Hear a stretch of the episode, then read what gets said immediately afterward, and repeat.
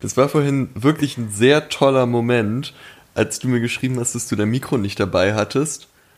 Und dann war ich so, oh, okay, schade. Und dann habe ich gesehen, dass du schreibst. Und ich saß zu Hause in Jogginghose und habe überlegt, so, fuck, hoffentlich hoffentlich schreibt er nicht, hey, dann komm doch einfach zu mir mit deinem Mikro und dann nehmen wir bei mir auf. Und dann hast du aber geschrieben, ja, also ich könnte jetzt nach Hause fahren sollen oder wir nehmen halt mit einem Mikro auf. Und da war ich sehr, sehr glücklich, dass du einfach von vornherein diese Option ausgeschlossen hast, dass ich zu dir fahren könnte, weil du weißt, es viel zu anstrengend für mich ist. ja, genau, ja. Nicht Stimmt, ich bin auch einfach selbstverantwortlich, weil ich dir das nicht zutraue und dann halte ich dich in diese infantilen Position, dass du immer zu Hause bleibst. Voll. Aber ich mache das auch mh. einfach sehr raffiniert, dadurch, dass ich dir immer suggeriere, dass es sehr wichtig ist, dass wir uns bei mir treffen. Erziehen wir uns praktisch gegenseitig. Du erziehst mein, mich zur Faulheit. Bei mir wäre es auch einfach warm, das geht ja nicht. In meinem Zimmer ist warm. Ekelhaft. Nee, ich brauche das auch ein bisschen mit der Kälte. Ah, okay. Schön.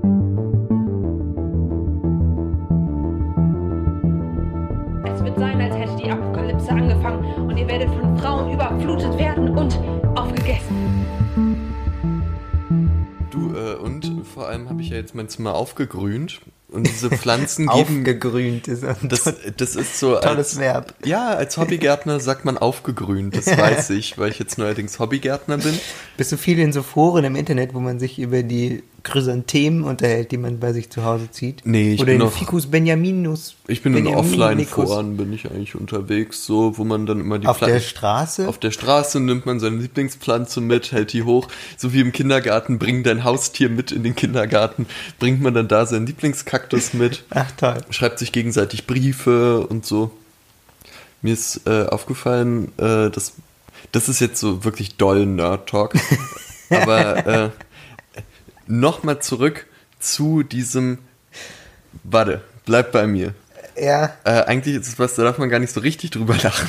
Darum, äh, als es mit dem Christchurch-Massaker ähm, war, dieser äh, Typ, der da rumgelaufen ist und äh, Menschen auf grausame Art ermordet hat, der hat ja, der war ja auch so sehr internetaffin und hat ja auch Subscribe to PewDiePie äh, verkündet in diesem mhm, Livestream. Ja. Und äh, PewDiePie war bis vor kurzem noch äh, der Mensch mit den meisten äh, Abonnenten auf YouTube. Ähm, mhm. Und da fand ich total spannend dann zu sehen, wie der darauf reagiert. Und der hat jetzt zwei Monate lang, wie lange ist das her? Also der hat jetzt bis vor einer Woche hat er darauf nicht reagiert. Dass, also PewDiePie hat nicht darauf reagiert, dass dieser äh, Mensch Werbung für seinen YouTube-Kanal gemacht oh, hat. Und hat wei und, einfach, wei einfach, weiter die Videos gepostet, die er postet. Genau. Und da habe wow. ich noch mal in ein paar reingeguckt und da war aber total krass zu sehen, dass er da auf einmal viel mehr aware war. Also da, der macht ja sehr gern sexistische Witze, macht Witze über äh, mhm. irgendwie äh, über Minderheiten, über was weiß ich wen. Und dass er da aber auf einmal das viel bewusster immer eingeordnet hat. Also immer dazu gesagt hat, ja, ja, okay, das war jetzt aber äh, nur ein Scherz an dieser Stelle und so. Ähm, also fand ich zum einen irgendwie gut, dass es ihn anscheinend gezwungen hat, noch mal ein bisschen seine eigene Position zu überdenken krass natürlich, dass er sich jetzt erst so spät dazu aufgerafft hat, äh, sich dazu zu äußern. Ja, krass. Und wie kommst du darauf, wenn wir über deine Topfpflanzen reden? Weiß ich nicht mehr. Okay.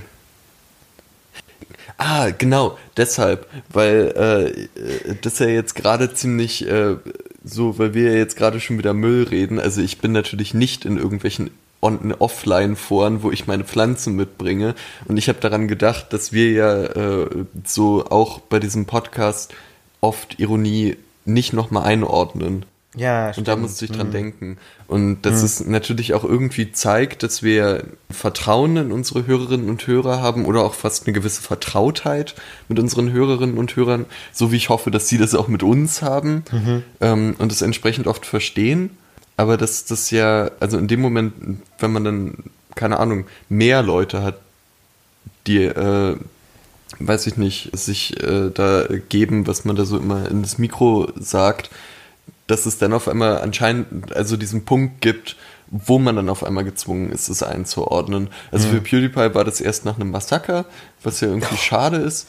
Ähm, aber ja, also beim Radio zum Beispiel ist ja Ironie, weiß ich nicht, ist das Radio nicht relativ ironiebefreit, außer jetzt bei bestimmten Sendungen?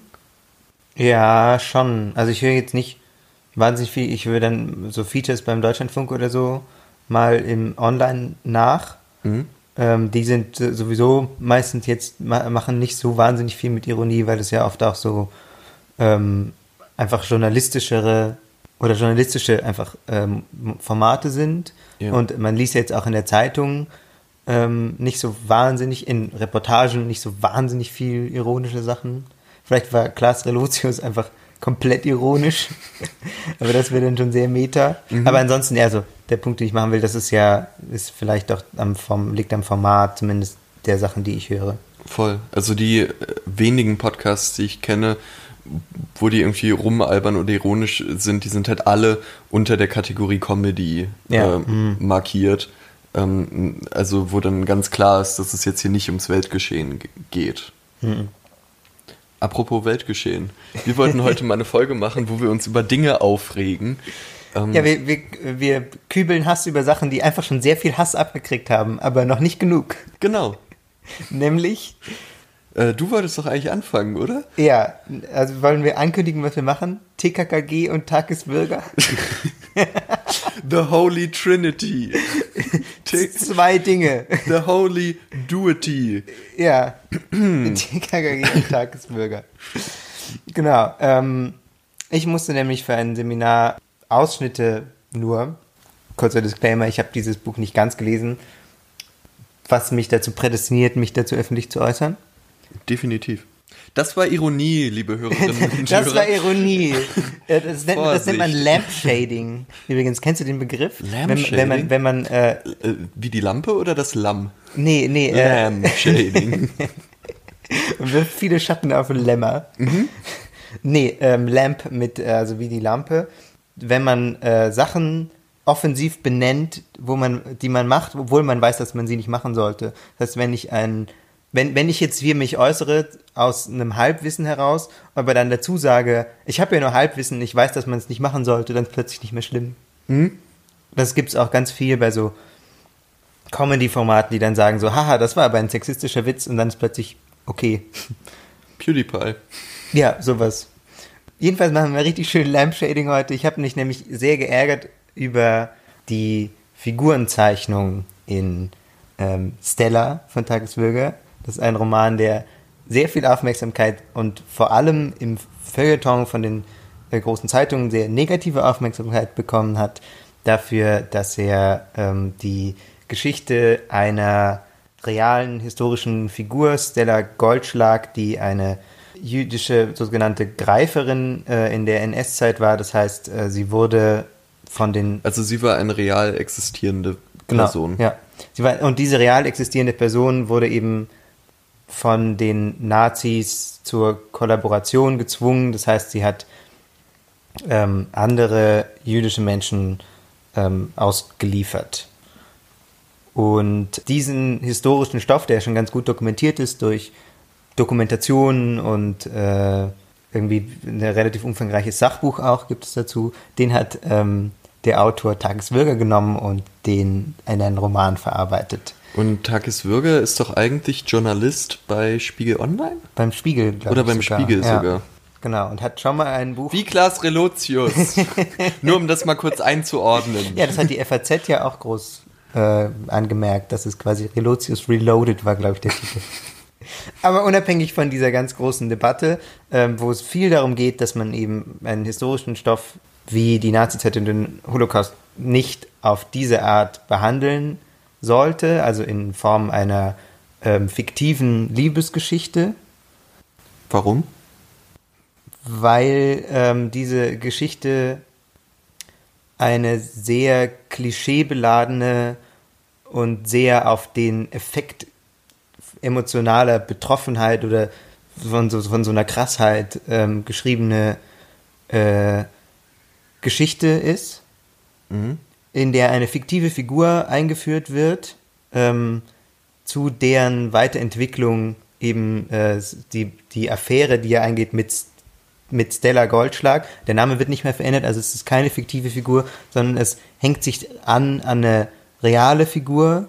Es werden auch so. Ähm, Also Sekunde, wir haben einen Protagonisten, der fiktiv ist. Genau. Und der hängt sich an an Stella Goldschlag, ein, äh, diese real. genau, also der hat, der hat dann eine Affäre mit der. Ja.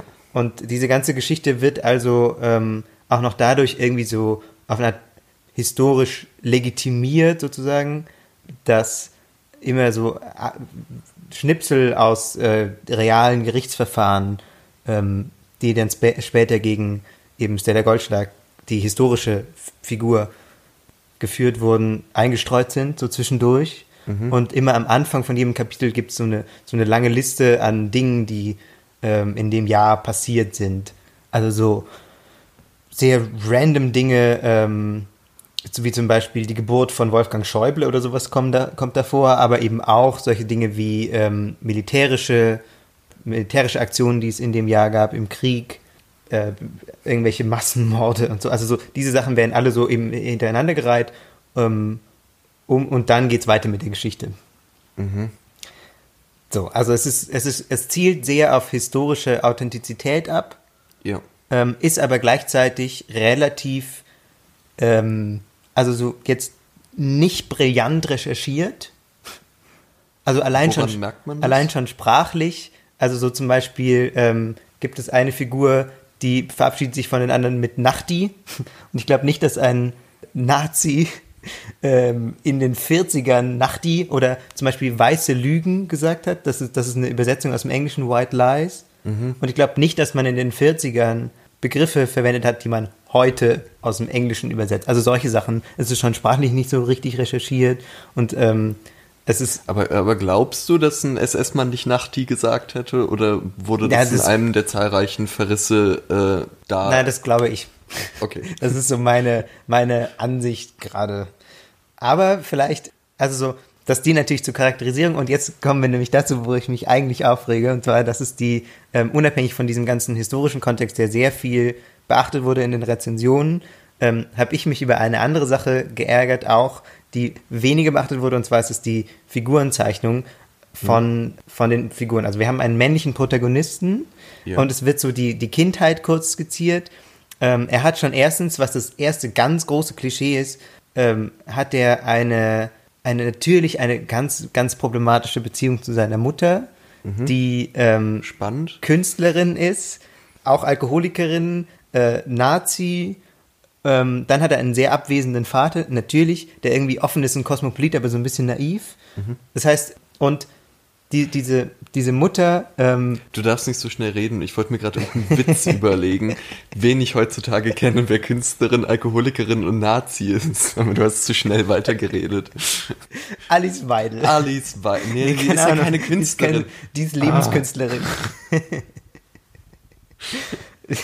Egal, erzähl weiter. Also, das ich ist werde schon, versuchen, schon das- schlagfertiger zu sein.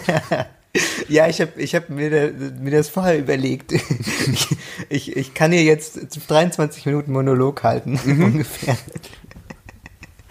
ähm, und dann kommst du mit TKKG. Ja. Mit zwei Minuten Monolog. genau. So, der Vater. TKKG auch schlecht. Schiss. Nachti. Nach die. Nein, wir werden es nicht als Running Gag in diesem Podcast etablieren.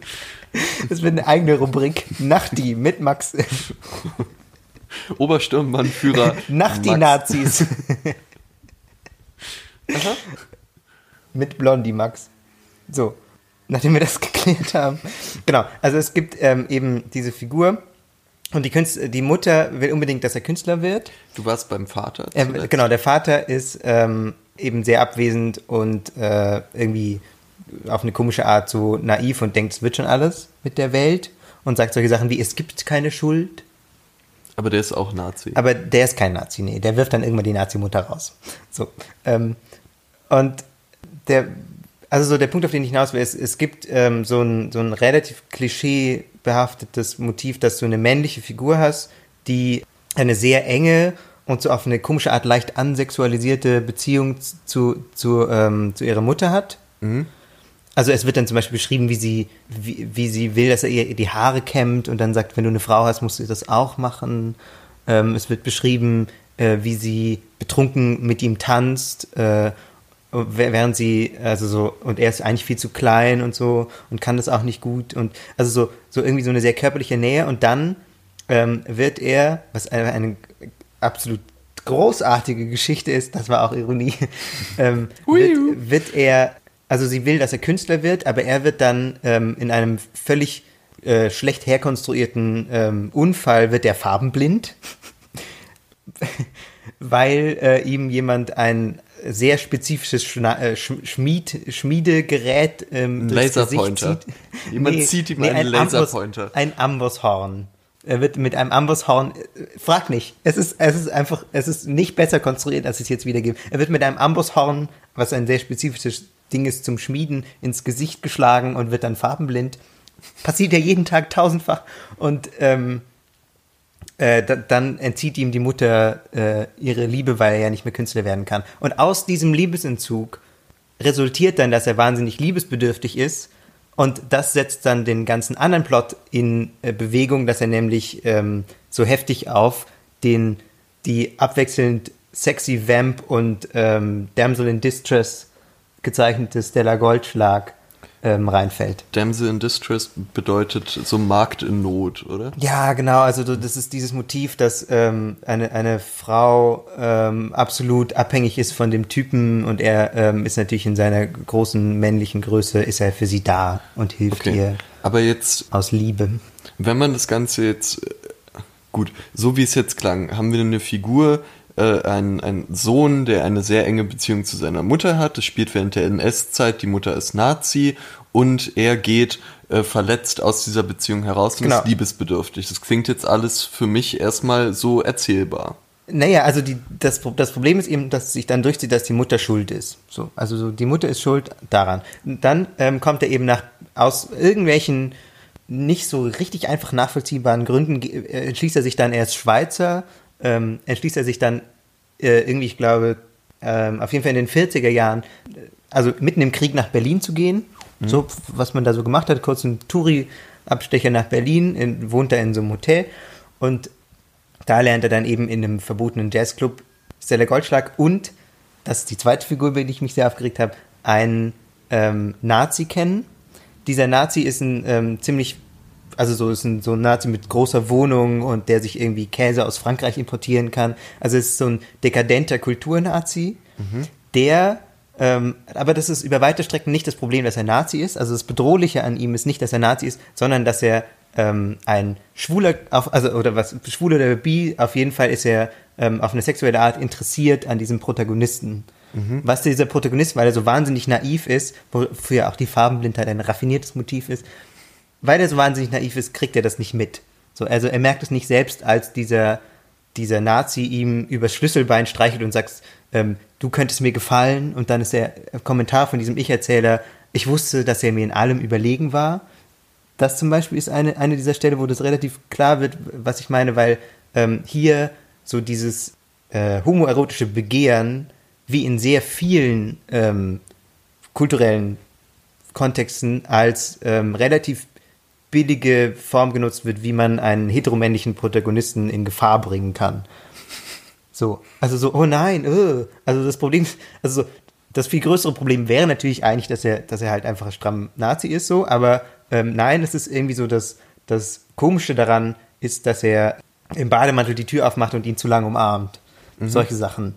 Wo man so denkt, so, krass, was für eine, was, was für ein weirdes Männerbild, weil das ist, das ist ja tatsächlich was, was sich ähm, in vielen Filmen auch durchzieht. Also so zum Beispiel viele Disney-Filme haben so, also König der Löwen und so weiter haben äh, so ähm, verweiblichte. Wer, wer wie bei König der, der, Löwen? Der, dieser, dieser böse Löwe, sag mal nochmal, wie der heißt. Scar. Der, der hat ja auch so ähm, ich finde schön, so. dass du davon ausgehst, dass ich weiß, wie der böse Löwe Du weißt, weißt du, wie der böse Löwe heißt. 20 Minuten Monolog über Stella und ich und darf dann sagen, wie heißt Geil. der böse Löwe? Das bin ich. Gut gemacht, Max. Danke, Max. Jetzt, Jetzt ich wieder. Ich weiter. Also die sind, das sind alles so verweiblichte oder M Männer, die weibliche, äh, weiblich konnotierte ähm, Eigenschaften haben. Aber wo war denn Scar? Naja, der hat, die, der, der hat, hat, hat ja nicht so, so eine Art äh, Lidschatten und ist immer so ein bisschen, bewegt sich so. Der läuft halt wie ein Löwe und hat eine Narbe im Gesicht. Der hatte schwarze Haare. Ja, also. Die anderen hatten dunkelbraune Haare. Ja, aber es ist nicht, wie, wie er redet und wie er sich bewegt, nicht so stark und männlich wie der Vater von diesem Mhm. kleinen Typen.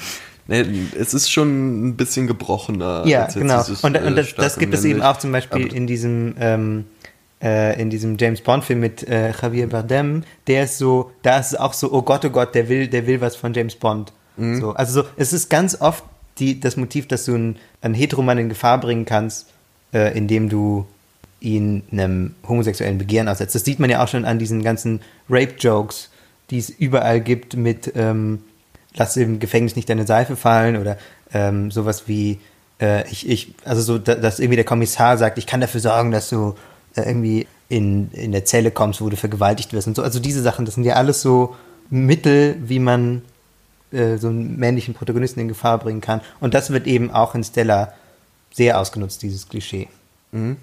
Und das kombiniert damit, dass dieser Protagonist immer entschuldigt wird und dass irgendwie entweder ist die Mutter schuld oder Stella ist schuld oder dieser andere Typ ist schuld. Also es ist so, ähm, so, so, eine, so eine sehr problematische Männerfigur, finde ich, weil es so immer alles von sich weist, aber dann halt immer auf, auf, auf eben Frauen oder eben diesen ähm, bisschen nicht so heteroman, so, das ist, das ist so, das ist doch, das ist doch blöd. Und, und er übernimmt praktisch oder muss zumindest äh, für nichts Verantwortung übernehmen. Ja, also so, er, er geht dann auch noch in so Monologen, dass äh, jeder schuldig ist, jeder auf seine Weise und so bla bla. Also es ist schon noch ein bisschen, so, so ein bisschen pseudo gebrochen, aber es ist eben über weite Strecken so die Schuldzuweisung schon sehr klar. Ich fand bei dem äh, Bond-Film fand ich es auch ein bisschen weird, dass sie das so, äh, also es wirkte auf mich auch ein bisschen rein konstruiert, diese Ja. Beziehung äh, von Bardem und das dann hier praktisch gezeigt werden sollte. Also so wirkt es auf mich zumindest, dass er so böse ist, aber auch so eine Form von Macht hat, dass sich diese Macht, die er über Bond ausübt, der war ja da auch gefesselt, da an einen Stuhl in der Situation, dass sich die auch über, äh, äh, dass auch die über die, äh, über eine sexuelle Ebene transportiert wird. Das habe ich darin gesehen und ich fand aber auch, im, äh, als ich so jetzt im ersten Gucken des Films, äh, fand ich aber auch erstmal äh, interessant, in so einem klassischen, also Franchise, wie jetzt den Bond-Film zum Beispiel, mal eine männliche Figur zu haben, die nicht die ganze Zeit äh, nur Bond-Girls flachlegt und der Böse hat eine Narbe und einen bösen Sidekick und macht böse Dinge, sondern dass da praktisch äh, zumindest versucht wurde, noch diese weitere Ebene zu öffnen. Und das fand ich erstmal ganz gut. Ja, okay, aber die Art, wie es dargestellt wird, ist ja dann doch eben so ein, ähm, Und ist es nicht auch praktisch, äh, allein dadurch, dass du jetzt auch äh, bei dem Stella-Roman darauf aufmerksam wurdest, das ist nichts, was man äh, Takis Bürger zurechnen kann, aber es sagt ja auch sehr viel über den äh, Protagonisten, wenn er dadurch äh, sich in Gefahr sieht, wenn er Avancen äh, von einer homosexuellen Person kriegt. Natürlich sollte im besten Fall auch der Roman das spiegeln, aber erstmal äh, das zu zeigen, äh, entblößt ja vielleicht auch erstmal die Figur selbst mehr. Ja, schon, aber das ist ja, also so- hm, so viel Reflexion habe ich da nicht drin gesehen, so weil ähm, da, das eben, also das Problem ist ja hier, dass es so ein ähm, Motiv ist, was sehr tief eingegraben ist, also dass du eben nicht heteromännliche Charaktere oft in solchen Rollen dargestellt hast, dass sie irgendwie übergriffig sind oder dass sie, dass, dass sie sich nicht so sehr um, ähm, um, um Einverständnis kümmern und dass sie, dass das eben als ähm, Feature eingesetzt wird für den, den Charakter, den man nicht mögen soll. Hm? In vielen Filmen. Ich kann, kann ähm, ich verspreche wieder einen Link, den wir nie posten. Aber es gibt ähm, dazu einen ganz guten ähm, Video-Essay, den können wir mal verlinken. Also der, der, der Punkt ist, dass es sehr oft ähm, eine, ein, ein Mittel ist, Figuren als ähm, unsympathisch oder anders zu brand, also so zu, zu markieren.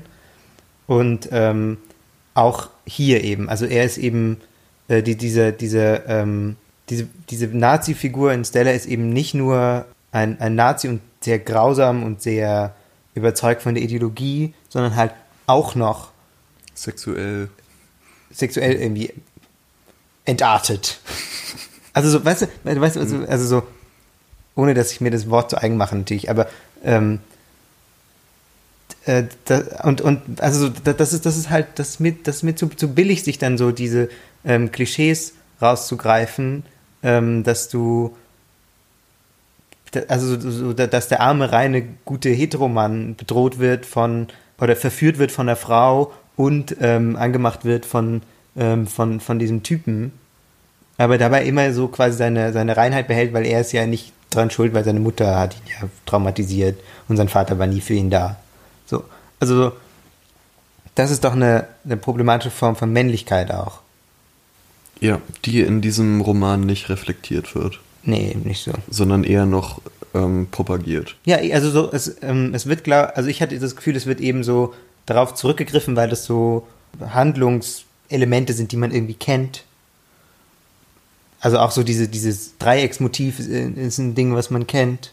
Und so, also die, diese, diese ganzen Versatzstücke, die eben aus verschiedenen problematischen Kontexten kommen, also auch diese, auch die Frauenfigur ist ja deswegen problematisch, weil sie so, weil, weil sie so abwechselnd so sexy und fordernd und dann aber so ähm, äh, sehr hilflos auch ist. So, d- dass, es, dass auch da wieder so Klischees einfach so da reingebaut werden, die man irgendwie schon so fertig aus, aus Filmen oder Büchern hat ähm, ohne, ohne dass eben ähm, daraus dann was wird, so richtig.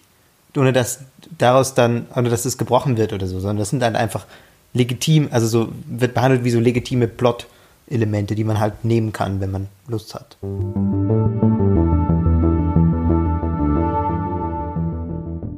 Ich habe TKKG geguckt. Stimmt nicht. Gehört? Cut.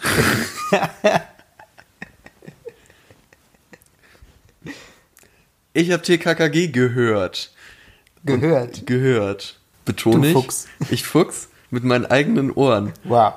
weil ich Wäsche aufgehängt habe und alle meine Podcasts schon durchgehört habe und es irgendwie keine neuen Folgen gab und ich in Erinnerung hatte, dass bei TKKG, das war für mich immer so das irgendwie das krassere äh, drei Fragezeichen, krasser im Sinne von, naja, äh, äh, Es gibt vier Fragezeichen. es gibt vier Fragezeichen. Nee, dass bei denen zum Beispiel oft ähm, der Mann, der südländisch aussieht, der böse war, oder der Landstreicher war Ja. sehr oft der Täter, gerade in den früheren Folgen. Ja. Und äh, Der Mann mit dem Ost, äh, osteuropäischen Akzent. Genau.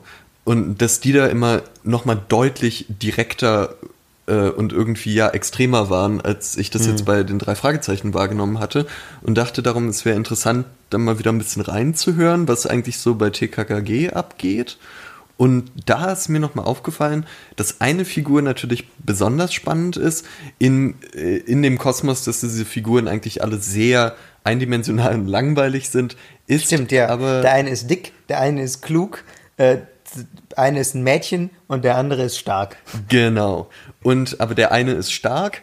Das ist, äh, das finde ich so ein bisschen schwierig. Der hat irgendwie gefühlt 20 Namen. Er heißt eigentlich Peter Carsten, Ja. wird aber gern Tim genannt, wird aber auch gern Tarzan genannt. Also er hieß ursprünglich, also so, ähm, am Anfang hieß er Tarzan und dann war es irgendwie nicht mehr cool und dann, dann haben sie ihm hinkonstruiert, dass er dann gerne Tim genannt werden will, oder? Ich glaube dachte irgendwie ich. sowas. Ja, Aus meiner TKKG-Lektüre als, als Teenager habe ich das noch in Erinnerung. also nennen wir ihn an dieser Stelle Tim. Tim. Auch damit Walt Disney uns nicht verklagen kann, weil wir Tarzan gesagt haben. Ähm, Große Gefahr. Große Gefahr an Wir dieser haben ja Stelle. schon ähm, König der Löwen gebasht. Und äh, genau, Tim habe ich mir ein bisschen genauer angeguckt. Äh, und da gab es eine ganz spannende Folge, ich weiß gar nicht mehr, die wievielte das war. Das äh, reiche ich auf jeden Fall nach den Link. Ähm, Achtung, Ironie. wo äh, er von der Schule fliegt, weil er mal wieder nachts ausgebrochen ist aus dem Internat, um irgendeinen, irgendeinen Fall zu lösen und gesagt wird, ja, okay, sorry, du fliegst jetzt von der Schule, es war jetzt dein dritter äh, Verweis oder deine dritte Ermahnung. Ja, wir wissen ja, Tim, dass dir Gerechtigkeit sehr wichtig ist. Und da war so, okay, da wurde das hingestellt. Er ist nicht nur stark, nein, er hat auch einen ausgeprägten Gerechtigkeitssinn.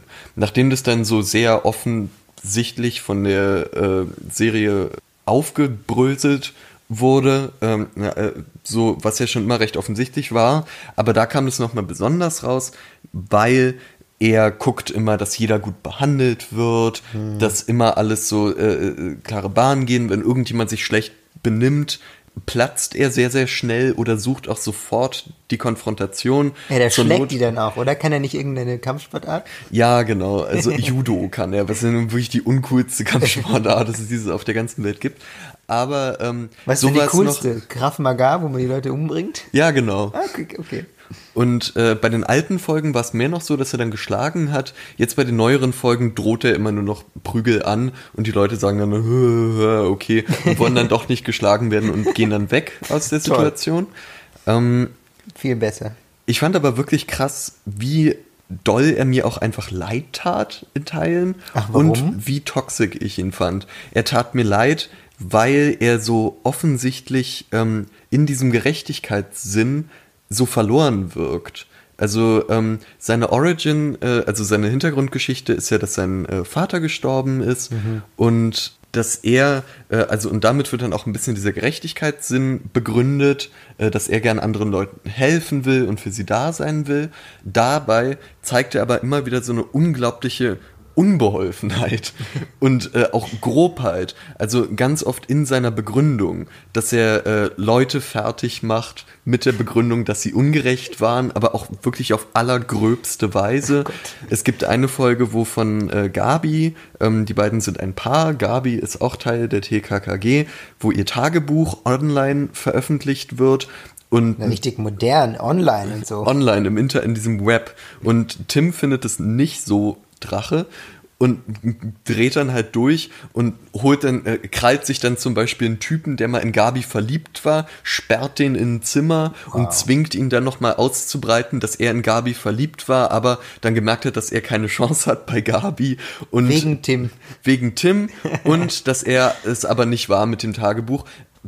Danach entschuldigt er sich aber auch nicht bei dem oder so, sondern schmeißt ihn dann wieder raus da aus dem Zimmer, wo ihn eingesperrt hat. Und das ist so diese Art von relativ rücksichtslosem Vorgehen, was sich aber auch vor allem zeigt, wenn es halt darum geht, dass irgendwie Ungerechtigkeit äh, seiner Freundin passiert. Wenn jemand sie anrempelt, dann kann eine ganze Folge davon handeln, dass er in jedem dritten Satz sagt, ja, aber der und der muss zur Rechenschaft gezogen werden, weil der hat ein Mädchen angerempelt.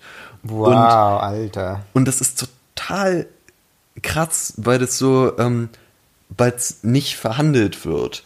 Es ist ja äh, ein mhm. Format für Kinder und ich könnte mir vorstellen, dass es eigentlich spannend wäre, gerade äh, dieser äh, diese Sucht von ihm nach Gerechtigkeit, die man in irgendeiner Form zu hinterfragen und zu zeigen, was das macht, außer dass gezeigt wird, okay, er ist von der Schule geflogen äh, oder vom Internat, aber am Ende der Folge wird er dann wieder aufs Internat gelassen, weil er den tollen Fall gelöst hat. So, das ist dann die Auflösung davon. Mhm. Und aber äh, vielmehr wird in keinster Weise gezeigt, äh, was für ein gebrochener Charakter er ist, sondern es wird bewusst immer wieder darüber hinweggespült, indem gezeigt wird, wie sportlich er ist, wie mhm. toll er Gerechtigkeit bringt, wie unglaublich böse die anderen sind und äh, was er halt einfach für ein feiner Kerl ist. Also als er vom Internat fliegt, schimpft er auch nicht oder so, sondern betont die ganze Zeit, ja, er versteht es, weil er hat gegen die Regeln verstoßen. Mhm. Und das ist natürlich eine tolle Message für die Kinder, die das hören, die wissen, okay, er hat gegen die Regeln verstoßen, er akzeptiert das. Gleichzeitig sagt es aber nichts Neues über den Charakter und mhm. beleuchtet auch in keinster Weise, wie problematisch der eigentlich ist. Also ähm, ich habe das, äh, wie gesagt, vor, vor einigen Jahren viel gelesen, so Grundschulalter oder so. Und ähm, da hatten sie noch kein Internet, das waren noch die älteren Bücher, die so in der ähm, Stadtbibliothek standen. Und da, äh, ich erinnere mich auch noch an einige Sachen, also so zum Beispiel einmal gab es eine längere Szene, wo er sich mit Gabi über Manieren unterhält und dann sagt, er findet es schon toll, wenn zum Beispiel der, aber wenn man so zusammen äh, durch die Stadt läuft, der, der Mann auf der, auf der Straßenseite, also auf der Seite zur Straße hinläuft, um die Frau zu schützen und so, solche Dinge. Mhm. Also so, es hat schon sehr konservative Wurzeln, diese ganze, die ganze Franchise so. Ja. Und das scheint sich ja immer noch äh, in den neuen Folgen mit Internet fortzusetzen, dass man so dieses Männerbild hat, dass er ja, also was ja wirklich so seine Charaktereigenschaft ist im Wesentlichen, dass er ähm, irgendwie sportlich, gerecht und wahrscheinlich noch sehr klug ist. Es Mhm. ist nicht immer so, und der andere ist dick und faul. Genau. Der ist Und reich. dick und faul und da wird nicht über die schulischen Leistungen geredet und Ja. die Eltern sind sehr, sehr reich. Ja. Und dann gibt's noch Karl den Computer, der auch klug ist und irgendwie recherchiert und dessen Eltern auch reich sind. Aber der ist sehr, sehr dünn und ähm, nicht sportlich. ja, und deswegen aber hat das auch- wird auch nicht so viel Das, deswegen, genau, deswegen hat auch äh, Tim die Freundin. Genau. So, ja. Ja, das klingt schon ziemlich nach Toxic Masculinity, oder? Voll. Krass. Wie, hast du eine Idee, wie man den, wie man das retten könnte, wenn die, wenn jetzt jemand zu dir kommt und sagt, schreib uns eine Folge TKKG? Was würdest du machen, um das zu brechen mit, mit diesem ganzen Tradition Mhm. hinter dir? Ich glaube, dass es äh, eigentlich an vielen Stellen gar nicht so schwer wäre, wenn man zum Beispiel diese ganzen Szenen, wo Tim immer wieder Taten damit begründet, äh, weil Frauen darf man nicht so behandeln oder weil er hat das und das gegen ein Mädchen gemacht. Ähm, das ist ja total leicht, das einfach aufzulockern, dass er daraus einfach eine allgemeine Behauptung macht. Man darf sich so nicht verhalten. Man darf nicht Leute anrempeln oder von Leuten das Tagebuch klauen und das ins Internet stellen. Damit äh, ist ja nichts verloren, wenn er das nicht zuspitzt darauf, dass sie jetzt äh, eine kleine hilflose Frau oder ein kleines hilfloses Mädchen ist und darum darf man das nicht machen. Ist sie denn in der Handlung dann ein äh, hilfloses Mädchen, die Gabi? Ähm, also jetzt bei der Tagebuchfolge ist sie sehr wütend und pöbelt sehr viel rum und schimpft viele Leute an, äh, erreicht aber effektiv nichts dadurch. Also muss dann der, der Mann kommen und sie Genau. äh, Leute einsperren. Hm, okay. Dann müssen wir wahrscheinlich auch daran was ändern, dass sie einfach eine andere Rolle kriegt. Aber ich meine, sie, sie ist ja wirklich immer so, also sie hat ja auch den Vater, der bei der Polizei ist, der dann immer am Ende kommt, um die Leute zu verhaften, nachdem die KKG wieder heldenhaft den Fall gelöst haben. Also sie ist ja um, umgeben eigentlich von starken Männern, an denen sie sich anlehnt, oder? Voll. Und sie hat noch diesen Hund, ähm, der auch noch praktisch als, äh, als weiterer Arm dafür sorgt, dass sie gerettet werden muss, weil ihr sehr oft der Hund geklaut wird. Also ich habe jetzt allein in drei Folgen ist die Storyline, die konfrontieren den Bösen, der schnappt ihren Hund und nimmt den mit und erpresst sie dann, weil er den Hund hat und Gabi heult die ganze Zeit und will ihren Hund zurück. Also das krass. wird noch als zusätzliche Schwäche so nach dem Motto, sie ist schon nicht schwach genug dadurch, dass sie ein Mädchen ist, sondern sie hat auch noch einen Hund, durch den sie sehr angreifbar ist. Ja, weil sie einfach so emotional ist, wie Frauen ja sind. genau. Toll. Mm, Aber und- das ist dieses Damsel Distress Motiv, was ich auch meinte. Und da aber, immerhin, da hat man gemerkt, haben die es ein bisschen zurückgefahren im Vergleich zu den alten Folgen. Also es ist nicht mehr so viel, dass sie so wahnsinnig viel weint wie in den ersten Folgen oder immer zwischendurch sagt, wie schrecklich alles ist oder was für eine grobe Ungerechtigkeit und was soll sie nur tun, Hilfe, Hilfe, Tarzan. Da haben sie ein bisschen runtergefahren, aber das gibt's schon immer noch. Also wenn ihr jetzt zum Beispiel wieder der Hund weggenommen wird oder wieder was sehr, sehr Böses passiert oder so. Und, und vielleicht könnte man auch so ein paar, äh, so ein bisschen daran schrauben, dass jetzt bei der Folge mit dem äh, Tagebuch von ihr zum Beispiel wollte sie direkt äh, ihrem Vater Bescheid sagen, also der Polizei Bescheid geben, Ja. dass ihr Tagebuch geklaut wird. Und da meinte dann Tim, nee. Die wollen lieber selber den Fall lösen. Soll Ach sie so. nicht machen. Und das macht sie dann noch nicht und dann landet das Tagebuch halt im Internet. Na, großartig. und darum ist sie dann auch sauer und so. Aber das wird dann auch nicht weiter nochmal aufgelöst. Aber Sondern sie am macht natürlich Ende- auch, was er sagt, ist ja klar. Sie macht, was er sagt und am Ende ist ja alles gut, weil sie dann den Bösen schnappen. Also TKKG, wenn ihr äh, mal ein bisschen wissen wollt, nochmal genauer, was der Begriff Toxic Masculinity bedeutet und was man sich darunter vorstellen kann, empfehle ich euch mal ein paar Folgen TKKG äh, zu hören ähm, oder zu lesen, wie Ansgar in der Stadtbücherei. Ja, richtig, früher. Ähm, Pickup Artists haben wir schon zur Genüge besprochen. Womit wir beim Was, Thema Pickup Artist? Wie kommst du darauf gerade? Toxic Masculinity, Ach so, okay, gut. Ja. womit wir beim Thema äh, Live wären, ähm, Stimmt. Da könnten wir jetzt eigentlich schon ankündigen, oder? Ja, können wir machen, wenn du die Termine auswendig weißt. Am 20. Juni. Ja, äh, sehr gut. Du kannst dir sehr gut Termine merken. Am 20. Juni ist das nächste Mal Männerkitsch live in Leipzig. Richtig, wieder im Leipziger Osten, falls ihr von hier seid. Ähm, in der Hermann-Liebmann-Straße bei der Eisenbahnstraße. Und wir freuen uns schon sehr. Wir haben noch kein Thema. Doch, wir haben ein Thema, wir verraten das nicht. Genau. Entschuldigung. hervorragend vorbereitet. Cut, cut. wir haben ein Thema, sind hervorragend Es, vorbereitet. sind, es ist ein wahnsinnig spannendes Thema, was wir aber noch nicht enthüllen können, sonst äh, lest ihr schon zu viel dazu. Genau. Wir wollen nicht, dass ihr besser, noch besser vorbereitet seid als wir. Ähm, Wir wollen auch nicht, dass ihr schon euer ganzes Leben damit verbringt, ähm, vor dem 20. Juni damit dazu zu lesen, weil es so ein spannendes Thema ist. Ja. Hoffentlich, nee, wir schaffen es auf jeden Fall davor nochmal eine Folge aufzunehmen. Also Ja. wir, wir werden euch nochmal daran erinnern, dass wir bald wieder einen Live-Auftritt haben und uns freuen würden, wenn ihr da zahlreich erscheint. Und bis dahin wünschen wir euch ein fantastisches Wochenende oder eine großartige Woche. Und äh, Nachti. Nein. Nein. Bis bald. Obersturmbannführer Ansgar wünscht euch Nachti.